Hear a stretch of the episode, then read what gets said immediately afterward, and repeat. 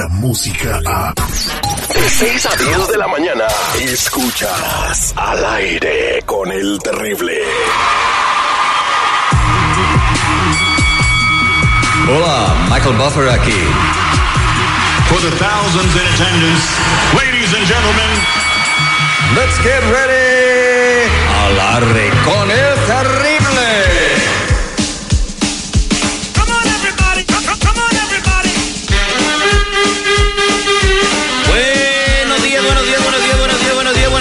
Hoy es 5 de agosto, han pasado 217 días desde que inició el año y faltan 148 para el 2020. Y hoy les digo, sí, hoy les digo más en serio que nunca que estamos vivos solo, por hoy.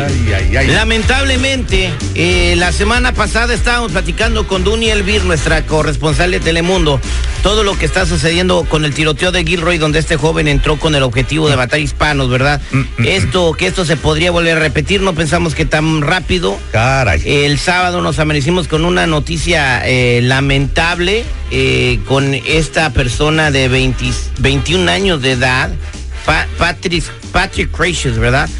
Que se dirigió desde Dallas hasta El Paso para crear esta masacre y el objetivo era matar los más mexicanos que fueran Exacto. posibles. O sea, no es un chisme, no son sospechas Caray. para platicar de todo lo que, los detalles que quizás eh, se l- no han escuchado durante el fin de semana porque fue la noticia más comentada, no en Estados Unidos, en el mundo. Tenemos en Lil García. Buenos días, en Lil.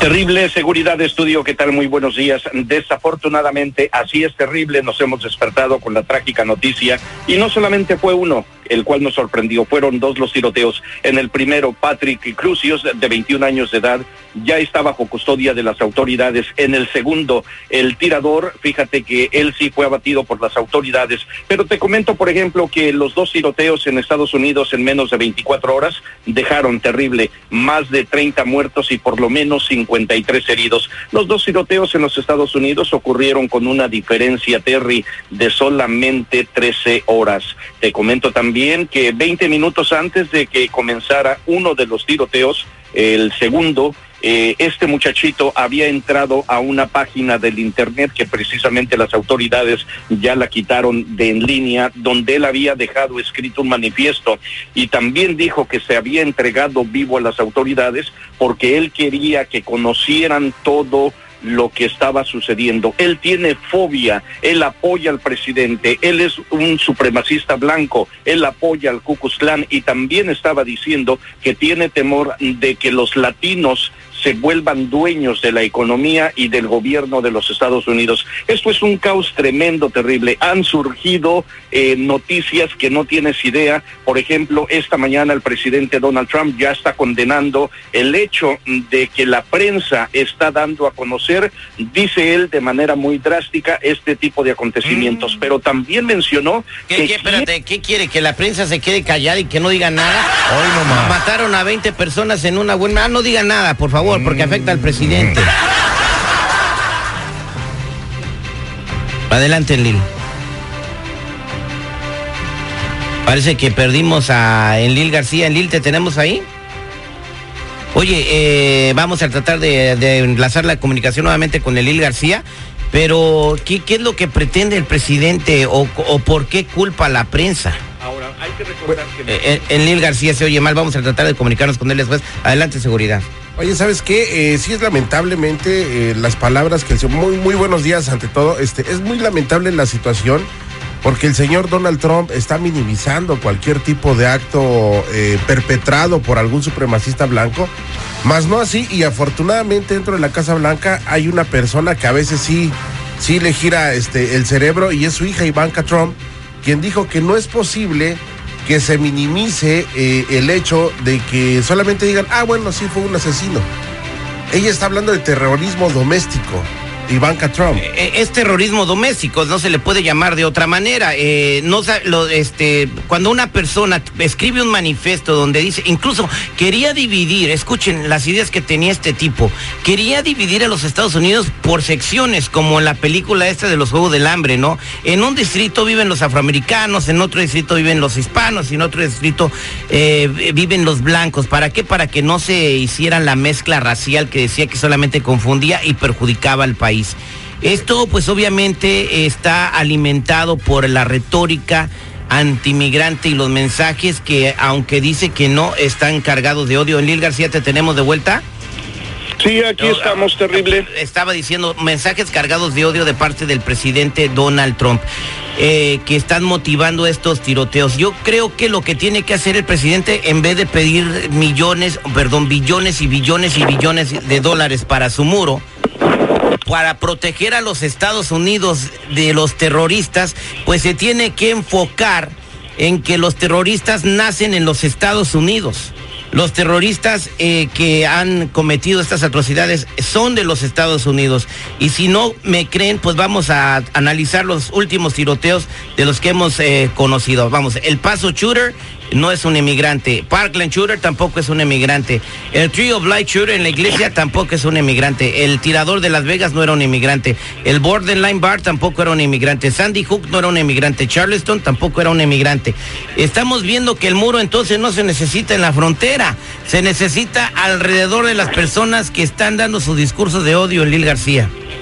Definitivamente, Terry, como tú lo has mencionado, esto ya se trata de un terrorismo doméstico. De nada serviría el muro porque estas personas no son muslims, no son hispanos, eh, no tienen ningún, eh, ningún tipo de relación con el mundo exterior. Ellos viven en su propio mundo, dentro de sus propias fantasías. La supremacía blanca tienen miedo de ser la minoría y eso no puede ser, Terry. Antes de que se nos acabe el tiempo, también quiero mencionarte, Terry, y nuestras más sentidas condolencias para los familiares de los mexicanos fallecidos en El Paso.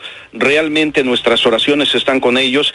Se tratan de Sara Esther Regalado de Ciudad Juárez, Chihuahua, Adolfo Cerros Hernández de Aguascalientes, Jorge Calvillo García Torres de Coahuila, Elsa Mendoza de la Mora de Lloromera, Chihuahua, y Gloria Irma Márquez, eh, Juárez de allá de Chihuahua. Estas siete personas, eh, ahorita te tengo cinco nombres, pero desafortunadamente son siete, eh, son algunos de los que fallecieron desafortunadamente. Ahora, como tú lo mencionabas, eh, son muchos ya los tiroteos. El Festival de Música en Las Vegas, 58 muertos. El Club Nocturno Pulse, 49 muertos. Virginia, 32.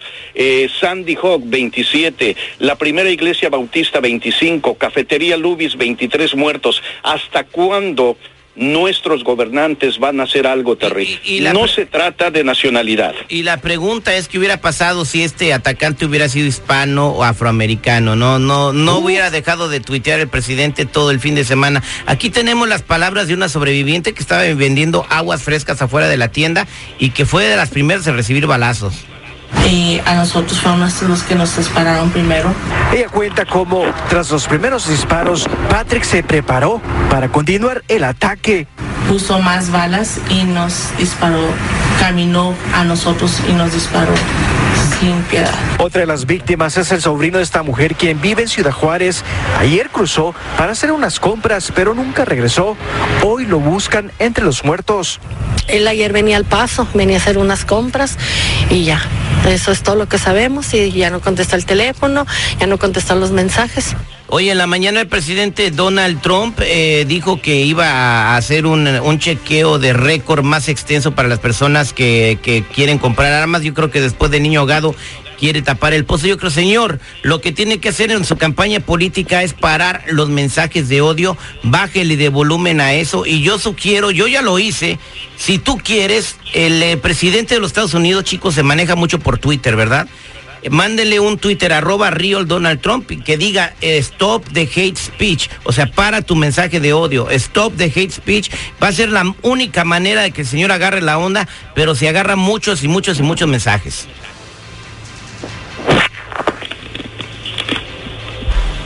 Así es, mi queridísimo Terry. Por lo pronto, Ivanka Trump y, y su esposa, pues ya como que ellas se desmarcaron de la situación, ¿eh? Como que Ivanka Trump, en- en- eh, perdón, la esposa. este, Melania. en- Melania, en el momento en que él estaba dirigiendo un mensaje, ella estaba viendo hacia otro, o sea, como diciéndole, ¿sabes qué? Eres un imbécil de lo que estás diciendo, y prácticamente fue lo que le dijo, le dio el espaldarazo. E Ivanka también dijo, ¿sabes qué? Esto es terrorismo doméstico y no lo vamos a tolerar. Eh, Así es, seguridad. Fíjate, quiero comentarte precisamente que Ivanka Trump no vaciló en lo absoluto, Terry, en condenar el supremacismo, el supremacismo blanco y declararlo terrorismo doméstico, algo que su padre no hizo desafortunadamente cuando estuvo enviando todos sus mensajes de consuelo a la comunidad. Aquí ahorita ya no se trata de consuelo, aquí ahorita ya no se trata de la retórica de los demócratas o de los republicanos, ahorita se trata simplemente de acciones. Tienen que despertar los políticos, nosotros tenemos que despertar, escribirle a nuestros congresistas y decir, basta. Ahora, imagínate cuáles van a ser las reacciones en contra de Ivanka Trump por haberse distanciado de, de su padre. No, claro, claro que no van a haber reacciones, van a ser más positivas que negativas. Obviamente toda la bola de, de personas que odian a lo que no sea blanco, pues no la van a querer. Pero la gran mayoría de los Estados Unidos que no comparten estas ideologías retrógradas, la van a querer. Otro, otro que se proclamó en contra de estos sucesos también fue el, eh, el sheriff de El Paso, Texas, que también condenó estos actos de terrorismo. eh, Pues claro que, ¿verdad? claro que Pienso sí, merece el premio. Yo pienso que toda la comunidad de. Estados Unidos eh, rechaza este tipo de hechos. Claro. Los sobresalientes de que la sangre de Trump está ya reaccionando en contra de lo que está haciendo este señor. El único que no Eso dice es lo nada o que no reacciona mí. es el y el presidente. peligro, el peligro es que lo- muchos lo están viendo como héroe, ¿eh? De, de, la base de, los que creen lo mismo que este chamaco, lo han de estar viendo como héroe y los está motivando a, a cometer algo igual o peor. El señor Donald Trump tiene que bajarle su discurso racista, a su discurso antimigrante y bajarle el odio a esas personas que están cometiendo estos actos. Esto fue motivado por él y no le queda otra, no le quedó otra, otra cosa más que aceptar lo que está pasando porque dejó un manifiesto. Porque si no hubiera dejado este manifiesto, hubiera sido un- una persona con problemas mentales que se metió a disparar. Afortunadamente esto salió a la luz, lo dieron a conocer y ya se saben los motivos por los que hizo este, cometió esta barbarie. Oye, Terry, en no sé si coincidan conmigo, pero a mí se me hizo extremadamente interesante que el tipo está vivo. Hecho que en otras balaceras que hemos visto no sucede. Como el de Ohio, que también es el, pues lo, lo balearon los policías, ¿verdad? se me hace Perdió la muy vida. interesante Exacto. saber el Daytona, por qué Ohio, este que- cuate Exacto. se rindió o por qué no le Porque- dispararon o no sé. Porque como lo dijo Enlil García, quería que la gente supiera su historia, no, ¿no? quería ser un mártir. No, no. Dios mío, bueno, esperemos que pare esto. Por favor, eh, escríbanle al presidente arroba real Donald Trump en su cuenta de Twitter, Stop the Hate Speech. Stop the hate speech para tu discurso de odio es la única manera como va a, poder separar un poco este odio que ya sembró entre la entre las comunidades en los Estados Unidos. Muchas gracias, Enil García. Cualquier desarrollo de la noticia nos dejas a conocer. Definitivamente terrible. Muy buenos días y recuerden en Lil GRC en todas las redes sociales y como siempre, vámonos. Vámonos. Descarga la música a. Escuchas al aire con el terrible. De 6 a 10 de la mañana.